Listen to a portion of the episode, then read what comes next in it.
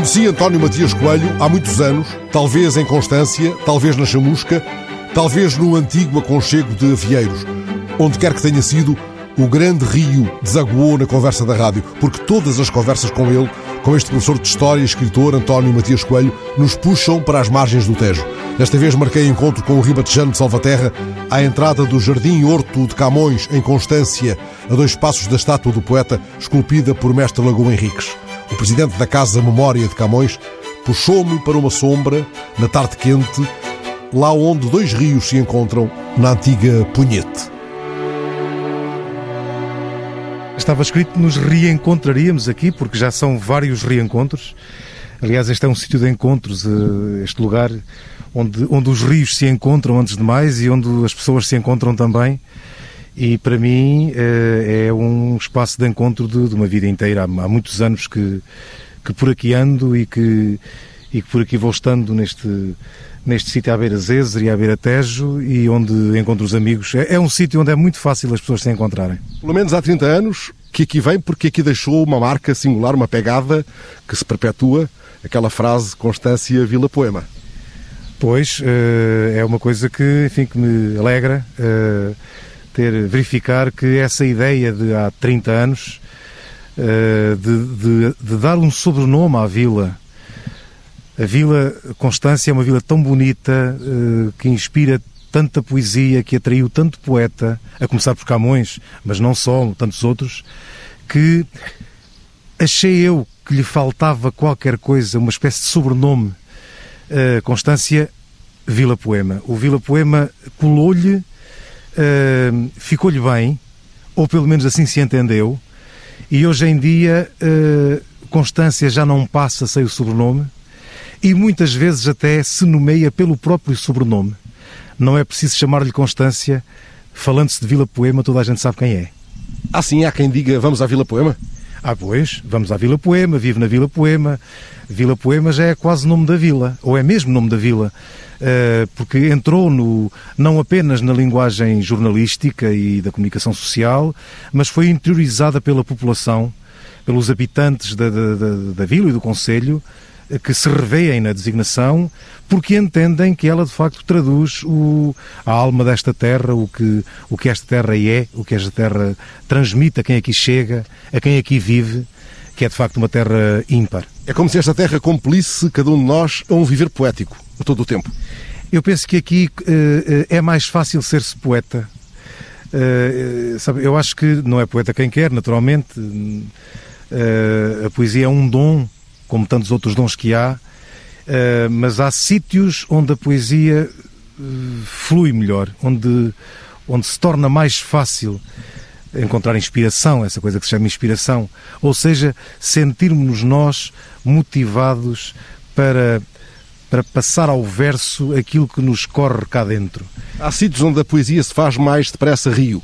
Uh, pois faz, pois faz, Rio Grande, Rio Grande, Uh, e, e, rio que, que, que, encontra outros rios e que vai engrossando, que vai, que vai ganhando sentido, que vai criando expressão. É isso que acontece precisamente aqui. É por isso que esta terra é, de facto, Vila Poema. Esta não é a aldeia onde passa o seu rio, embora este seja o rio que passa na sua aldeia, como, como o, o, o rio do outro. Uh, a sua aldeia é também deste rio? É também deste rio, é Salvaterra, um bocado mais ajusante. Foi por ali que eu nasci, onde andei até aos 16 anos é uma das, das quatro terras da minha vida. E, e o Tejo é exatamente essa linha, eh, essa espinha dorsal que me liga a tudo, eh, porque toda a minha vida decorreu, praticamente toda, decorreu aqui, entre, Constância, entre Salvaterra e Constância, e portanto o Tejo é este é, é este, este, este, este fio, esta, esta ligação íntima que me prende a esta terra e que, e, e, que dá sentido à minha vida e àquilo que, àquilo que eu sou. Desde muito pequenino que histórias muito fortes o amarram estas margens. Esta é a sua estrada, este Tejo é a sua estrada, a sua quase única estrada para todo o lado. É eh, a minha e a de muita gente, de, de, de tantos filhos desta terra, desta constância que foram uh, marítimos uma vida inteira, que se dedicaram ao transporte fluvial, uh, de tanta gente pescadora que, que viveu e muitos ainda vivem, ou alguns ainda vivem do Tejo, estou a referir-me aos avieiros, mas não só aos avieiros. E, e o Tejo, não apenas isso, mas, mas muito mais, o Tejo é, é o que dá sentido a todo este imenso espaço que vai desde o bairro de Santarém, desde a zona de, das, das colinas de, de, da zona de Torres Novas até à Charneca de Coruche, da Chamusca, até Montargil. Portanto, toda esta, toda esta imensidão uh, de bairro de Campina e de, e de, e de Charneca tem como, como eixo principal e como, como elo de ligação o Tejo. Aliás, não é por acaso que se chama a estas terras Ribatejo. Metade do nome é o Tejo que lhe dá. Riba de um lado, além do outro, além de Tejo. Ribatejo. Embora o Alentejo não chegue formalmente aqui, mas é logo do outro lado, um bocadinho abaixo. É. Já cheira. Já cheira a Alentejo. Aliás, a parte sul do Ribatejo, os conselhos da, da Brantes, da, da Chamusca, de, de Almeirim, de, de Benavente, Salvaterra, são conselhos eh, de Coruche, são conselhos que ficam muito próximos do Alentejo, são caminho do Alentejo. Há muitos aspectos já de transição uh, e o inverso também é verdade os conselhos do norte alentejano, o caso de Mora, por exemplo, o caso de, de Montemor, são conselhos que, sendo alentejanos, em muitos aspectos já se aproximam de nós e são, são mais ou menos da nossa gente. Nós somos, aliás, o Ribatejo é esse encontro aqui, muito no centro do país. Aliás, nós somos a única região do país que não tem mar nem fronteira com a Espanha. Todas as outras têm ou uma coisa ou outra. Vocês não precisavam. Pois não. O que nós temos, o que nós temos aqui é sermos este ponto de encontro, esta espécie de de cadinho onde tudo cai e onde tudo se encontra e que estabelece a ligação entre as diferentes regiões que estão à volta, que é o caso das Beiras, a começar pela Beira Baixa, aqui nossa vizinha, o Norte Alentejano, a Península de Setúbal, portanto nós estamos, somos de facto eu não gosto da expressão porque é, é, usada para tudo e mais alguma coisa, mas somos um bocado o coração do país. Porque se nós pegarmos no mapa de Portugal, neste retângulo, e, e, e, e lhe, lhe quisermos pôr um coração no sítio onde o coração costuma ser, ele cai no Ribatejo. Estou a ouvi-lo, uh, maravilhado como sempre quando, quando o escuto, mas achar tão estranho que, que enfim, a, a, nós nunca aconteceu que tivesse, nem no Carnaval, tivesse sido assim, conversa com máscara, mas uh, este que ainda não era zarolho quando, quando aqui se sentou ao nosso lado, este que olha para nós com os dois olhos de bronze, antes de ir perder um deles a Ceuta, não foi o único poeta que aqui uh, se sentou a mirar as águas. Outros aqui, aqui estiveram, Vasco Lima Couto, o O'Neill. Há marcas deles também para lá de, deste jardim horto que nos dá, acima de tudo, os perfumes que o Camões escolheu mundo fora. Há marcas dos outros? De Camões ao Jardim Horto e à Casa Memória de Camões de Vasco Lima Couto à Casa Museu, uh, que guarda os seus objetos pessoais e que é a casa onde ele viveu os últimos anos da sua vida. E de Alexandre O'Neill há a Biblioteca Municipal, que tem o seu nome, e uh, a sua biblioteca privada, que, que foi oferecida por sua vontade e vontade da família ao município de Constância e que está uh, consultável pela população. E esses três lugares trazem gente aqui, gente que vem por causa disso aqui? Eh, eu posso falar-lhe, eh, enfim, com maior conhecimento de causa relativamente a Camões. E, e a resposta Mas é... o António dirige neste momento a Casa Memória. A Casa Memória e o Jardim Horto são espaços que são frequentados e que são procurados, sobretudo o Jardim Horto, que está permanentemente aberto ao público, que são procurados e que são, uh, por muita gente que aqui vem, curiosa de, de, ver essa terra que terá acolhido Camões, onde Camões terá vivido, onde terá uh, versejado uh, onde terá estado exatamente antes de, de, de, partir para, para fora do país. E, portanto, o, o, Jardim Horto e a Casa Mória trazem, de facto, muita gente. Aliás, são um dos esteios principais da atratividade em termos turísticos e socioeconómicos do Conselho de Constância. Relativamente aos outros, a Casa Museu Vasco de Lima Couto, eu sei, eh, pelo meu amigo Zé Ramoa, que é o dono da casa, e que me diz que há muita gente que procura a casa, e que, aliás ele é um excelente uh, cicerone, anfitrião, primeiro e cicerone de, a seguir, e portanto tem muito gosto em mostrar uh, a, a, sua casa, que também foi a casa do Vasco Lima Couto, e, e há muita gente que, que, que, aqui vem. E a mesma coisa relativamente a Alexandre O'Neill, com características um pouco diferentes, para consultar a obra, para, para participar em atividades que de uma forma ou de outra estejam ligadas ao, ao, ao próprio Alexandre O'Neill. Sim. Fomos eh, conversando e o António como que me puxou, sem, sem sequer me puxar pelo braço, porque nós não, não nos tocámos até agora respeitando as regras estabelecidas, neste ainda recente desconfinamento, uh, mas foi-me puxando com o um olhar aqui para um recanto do jardim, por causa de algum perfume aqui deste jardim horto, ou porque é um, este, agora onde falamos, o lugar uh, que o António muitas vezes se aconchega mais quando palmilha o jardim.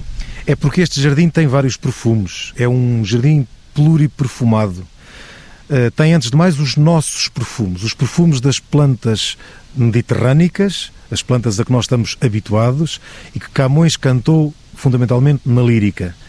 É o perfume das rosas, dos cravos, dos lírios, dos malmequeres e depois das árvores, das laranjeiras, das pereiras, dos, dos pessegueiros, dos limoeiros, do castanheiro, etc, etc, etc. E depois tem os outros perfumes que são perfumes uh, especiais que não andam aí de nariz em nariz.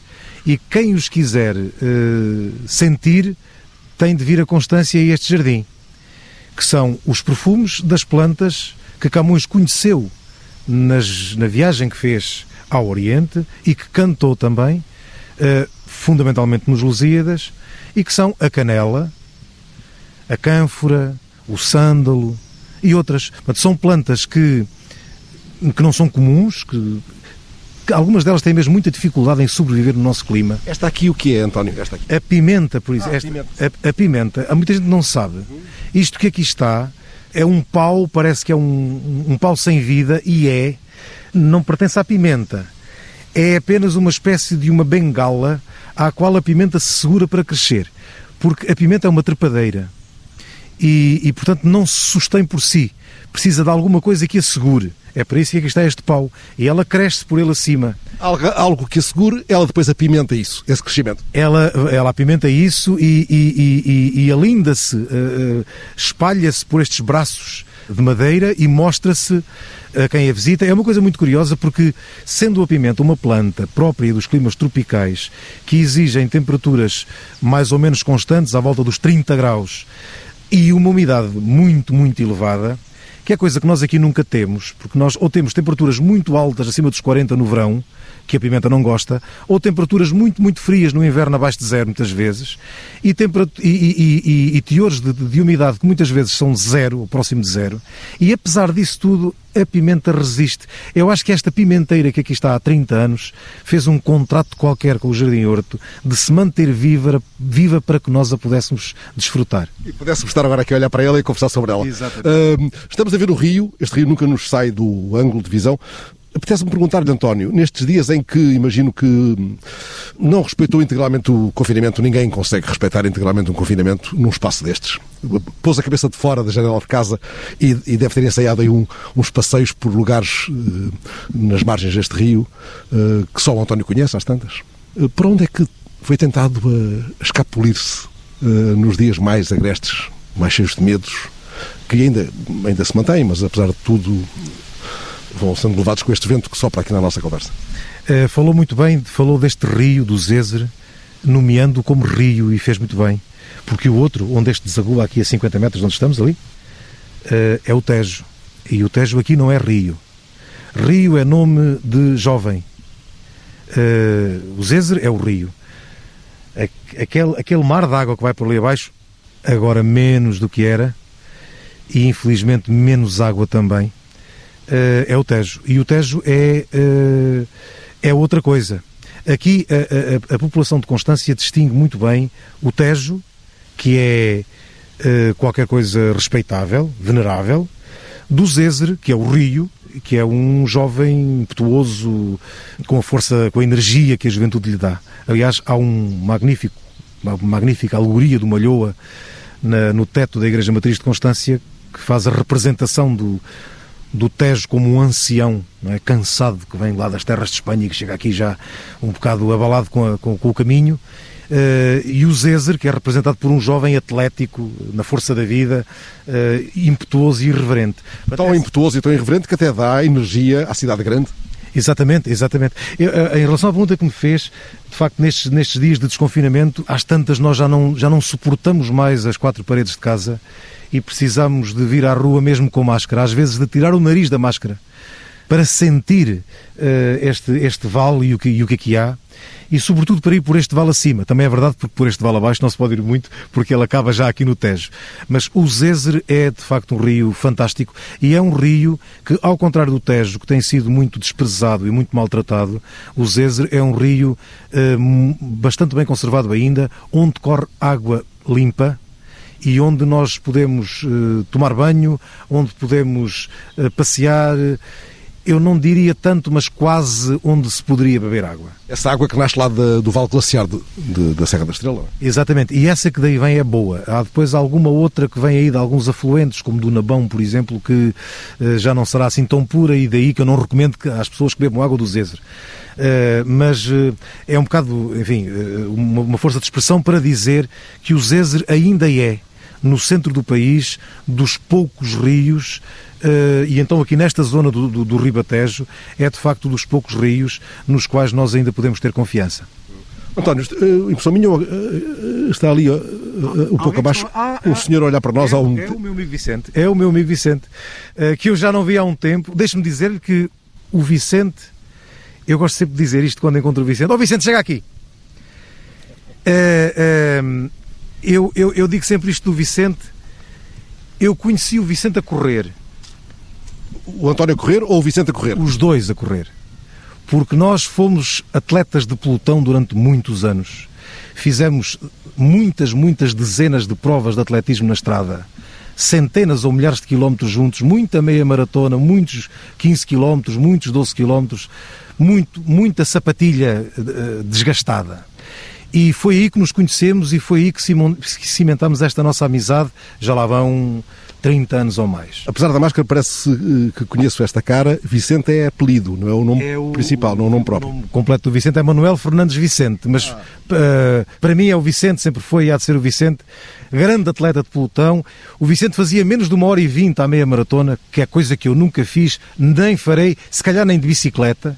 E por isso eu tinha uma admiração enorme pelo Vicente, porque ele fazia parte de um grupo extraordinário de atletas que, que faziam a meia maratona em menos de uma hora e vinte. Depois, uh, houve uma outra faceta do Vicente que eu me habituei a, a, a, apreciar, que é a sua faceta de professor. O Vicente é, porque professor é sempre, embora esteja aposentado, uh, professor de matemática, um dos professores mais respeitados e mais estimados uh, da, nossa, da nossa terra. Esta parte ele já está a ouvir. Vicente, e, e, antes, antes disto, o António disse coisas muito amáveis a seu respeito e ainda o amigo vinha lá abaixo. Portanto, isto não é rapapé de estar uh, perto de si. Mas eu queria dizer uma outra coisa do Vicente, que é a última, e com isto me calo, que é, uh, eu diria, talvez o lado mais surpreendente do Vicente e que mais me toca. É que o Vicente é uma rara sensibilidade e tem uma forma de se expressar absolutamente extraordinária. O Vicente é um andarilho calcorreia ao país, anda em sítios improváveis, provoca as coisas, descobre sítios interessantes e gente interessante, conversa com elas, procura documentos, lê-se, informa-se e depois escreve. Escreve de forma documentada, de forma uh, consistente e escreve muito bem. Muito bem. Como muito pouca gente escreve em Portugal. E é por todas essas razões e por ser, ainda por cima, uma pessoa extraordinária como pessoa, que o Vicente é meu amigo e será sempre. Costumam encontrar-se aqui, Manuel Fernandes Vicente, costumam encontrar-se aqui neste, neste encontro de rios? Encontramos, encontramos uh, frequentemente uh, nos sítios mais dispersos. Uh, Constância é um deles. encontramos também no, no entroncamento, onde temos coisas comuns a começar pela primeira, que foi o claque e foi o atletismo. Eh, encontramos na Gulgã de volta de uma Imperial ou na Chamusca de volta das, dos costumes, dos usos do, da Chamusca, a, a começar pelo pelo cemitério onde o Matias eh, discorre de uma maneira surpreendente e que eh, eu recomendaria a qualquer pessoa que a próxima vez que entrasse num cemitério, ou em qualquer cemitério do país, indagasse sobre a natureza desse cemitério, porque, e isto foi o Matias que me ensinou, um cemitério replica nas nos, quatro muros da, da, daquele solo daquele solo sagrado. Uma hierarquia que a cidade também tem, não é? A, a, a cidade. A arrumação que, que a, a vila, que a vila, que as famílias, que a pobreza e a riqueza, que a classe média, tudo, tudo é é transmitido para os cemitérios e se olharmos para os cemitérios, aliás, eu soube também que já há um certo turismo cemiterial, em que uh, existem pessoas que procuram os cemitérios e procuram interpretar nele aquilo que há na Vila Viva e na Vila Viva uh, uh, ver o que é que se pode repassar para o cemitério. Do mausoléu à Campa Rasa há muitos mundos. Há muitos mundos, tal como na vida também há muitos mundos, desde, desde os reis até ao proletariado mais lumpen que há, eh, o mundo é feito destas diferenças e elas vão para o cemitério, elas vão para o cemitério, vão. Manuel Fernandes Vicente, uh, creio que já estava aqui ao pé de nós quando o António falou dos tantos lugares uh, improváveis a que o, Manuel se, se, se, dirige e sobre os quais se escreve. Uh, vai à descoberta, como quem vai lançar a, o, o isco à água do rio para apanhar um peixe, vai desprevenido para o que lá venha? Eu... Ou vai com um programa definido? Vou, vou, tenho sempre um programa mínimo. Tenho sempre um programa mínimo. Eu estou a imaginar uma coisa que faço com alguma frequência, que é visitar serras. É claro que levo pontos de referência, levo, eh, levo uma pauta mínima, com o mínimo de notas, mas a verdade é que eh, salto muitas vezes dessa pauta para fora porque deixo-me ir com o carro por caminhos de cabras, eh, para mal de, das suspensões do carro e para mal, e para mal da, da minha algibeira, mas perco muitas vezes, eh, na maioria dos casos, eh, chego a um portão fechado com dois cães a ladrar lá dentro e tenho que fazer uma manobra de, de marcha atrás e voltar para onde, de onde eu não devia ter ido, mas a verdade é que também tem sido um bocadinho esta filosofia de me deixar perder que tenho encontrado eh, muitas pérolas eh, nas serras, nas aldeias, no interior do país. Eh, tenho encontrado realmente pérolas eh, muito interessantes e tem sido recorrente. Eh, isto é uma coisa que eh, eu não tenho, não tenho entendimento, não tenho compreensão, mas eu por vezes falo com pessoas septuagenárias, octogenárias, até com mais, até com mais idade, que parece que estavam à minha espera para me dizer coisas que eles sentiam lá no fundo, mas que nunca tinham transmitido a ninguém e que sentiam que é, tinham um valor suficiente, tinham um valor eh, tão digno que eh, era preciso que fosse alguém lá ouvi-los, alguém escutá-los, para contarem histórias, para contarem lendas, para contarem dramas pessoais, para contarem também odisseias pessoais. Para partilharem conhecimento. No fundo, são vozes de sabedoria, de uma sabedoria antiquíssima. Parece que eles Parece que eles necessitavam de deixar isso como um legado e que alguém escrevesse sobre essas coisas eh, para ficarem mais tranquilos e aquilo já não morrer sozinho com eles. E para espalhar o vento, porque afinal, eh, Manuel Fernandes Vicente, é aquele vento que soprava aqui há pouco e que agora, desde que o meu amigo aqui chegou ao pé de nós, parece ter amainado, é o vento que sopra das sete serras e que dá título a um livro que o Manuel traz aqui debaixo do braço, que agora pousou aqui neste murete e que eu reparo que é um livro de sua autoria. Fala-nos lá deste vento o que é que ele lhe foi soprando de mágico em alguns lugares inesquecíveis para si? Foi a última coisa que me apareceu no livro. Na verdade, eh, sem pensar neste tema eh, das serras, eu, dei por mim eh, havia um imã que me puxava para as serras.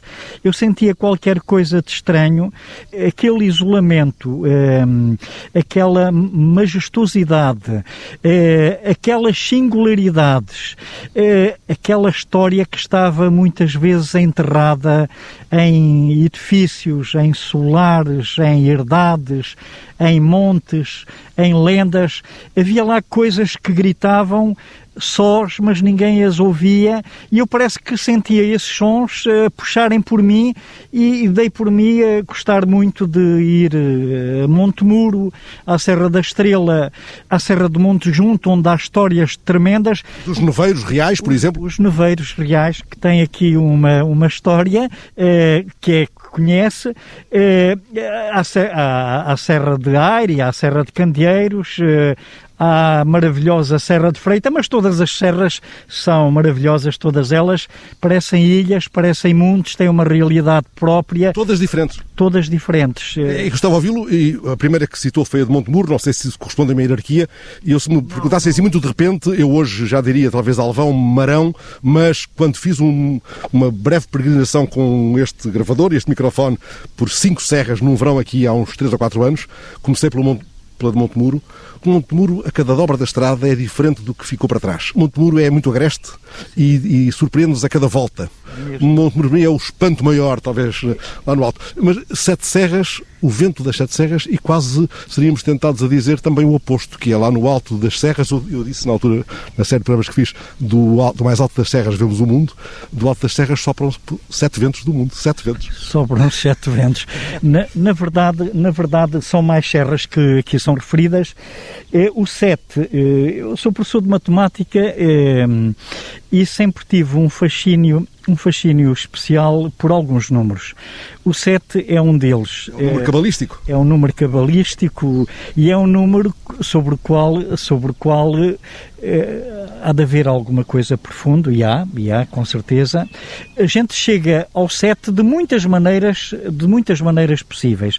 Este 7 significa, sobretudo, não só porque tem uma boa ressonância para o título do livro, mas uh, também porque o 7 representa que todas elas são excepcionais e todas elas em conjunto fazem sete, mesmo que sejam muito mais.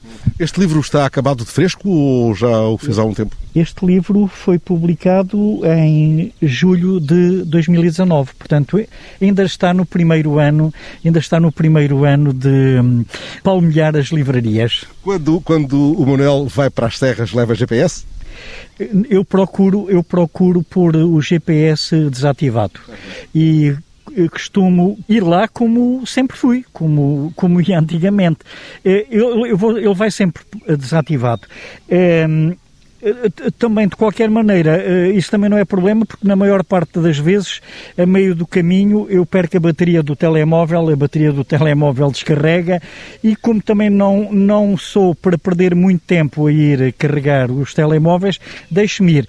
Porque se a minha ideia também é deixar-me perder, eu tenho que me aguentar à bronca, tenho que sofrer as consequências, não é? Se não levarmos GPS, algum pastor nos diz o caminho, alguma, alguma velha é, habitante do lugar? É uma, é uma ótima ideia e também é uma bela maneira de conversarmos com as pessoas, de metermos conversa com as pessoas e eh, há lá pastores, há lá sempre muitos pastores, há, há lá sempre muitos idosos sentados nos poiais e e acredite, nós pedirmos-lhes alguma coisa, eh, nem que seja um copo d'água, eh, é com, uma, com um carinho especial e com uma estima especial que as pessoas têm um prazer especial em dar. E então, quando veem alguém desconhecido, é, é falsa a ideia de que as pessoas nas aldeias eh, têm uma desconfiança em relação a desconhecidos. Eu não, nunca senti isso. Também não, nunca também senti não. isso. Uh, pelo contrário, uh, eu por vezes até sinto que não merecia tanto quanto me dão.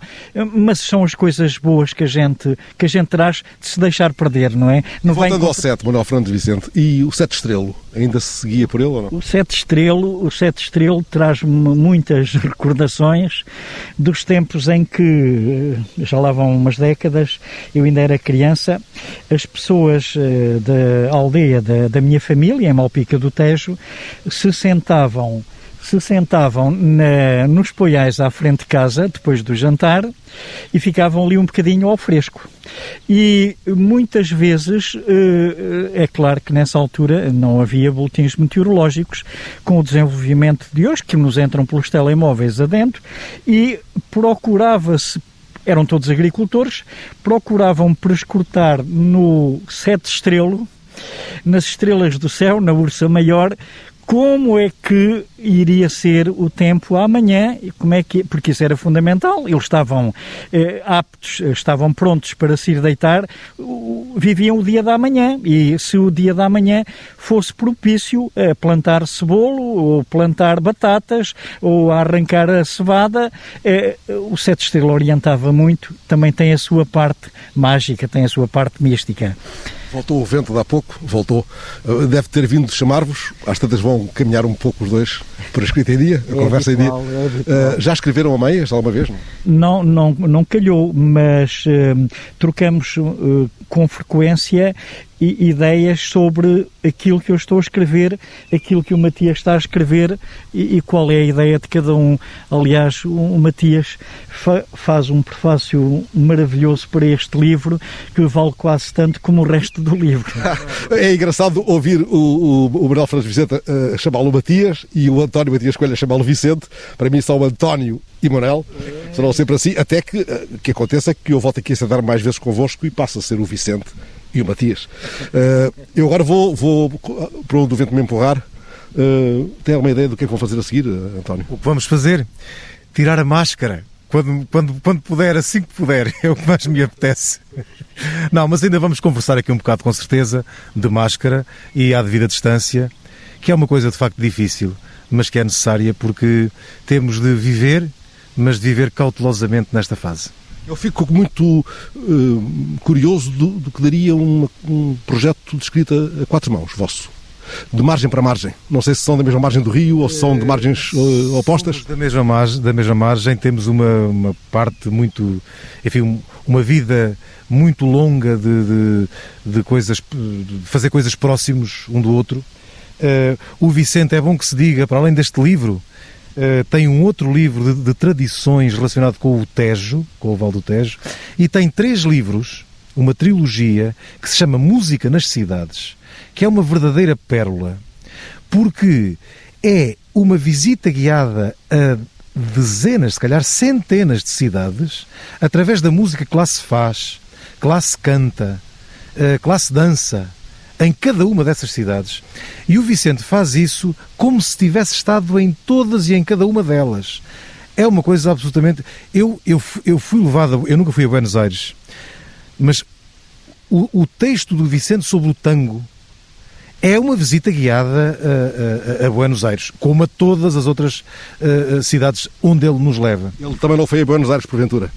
Provavelmente não. Então, mas... Nenhum de nós foi a Buenos Aires, nem, nem o José Agostinho Batista tinha passado por lá do lado do mar e escreveu tanta coisa sobre o México. É verdade. Uh, ele leu seguramente, foi o Borges, como nós também é, lemos, felizmente, para nós. Exatamente. Mas de facto, o Vicente tem, esse, tem essa enorme capacidade e uh, nós de facto nunca escrevemos, nunca fomos coautores, mas uh, isso, eu, enfim, tenho isso como um, um preito de, de de, de, uma enorme amizade que só algumas pessoas nutrem umas pelas outras, é que o Vicente nunca escreve um livro que não me peça um prefácio.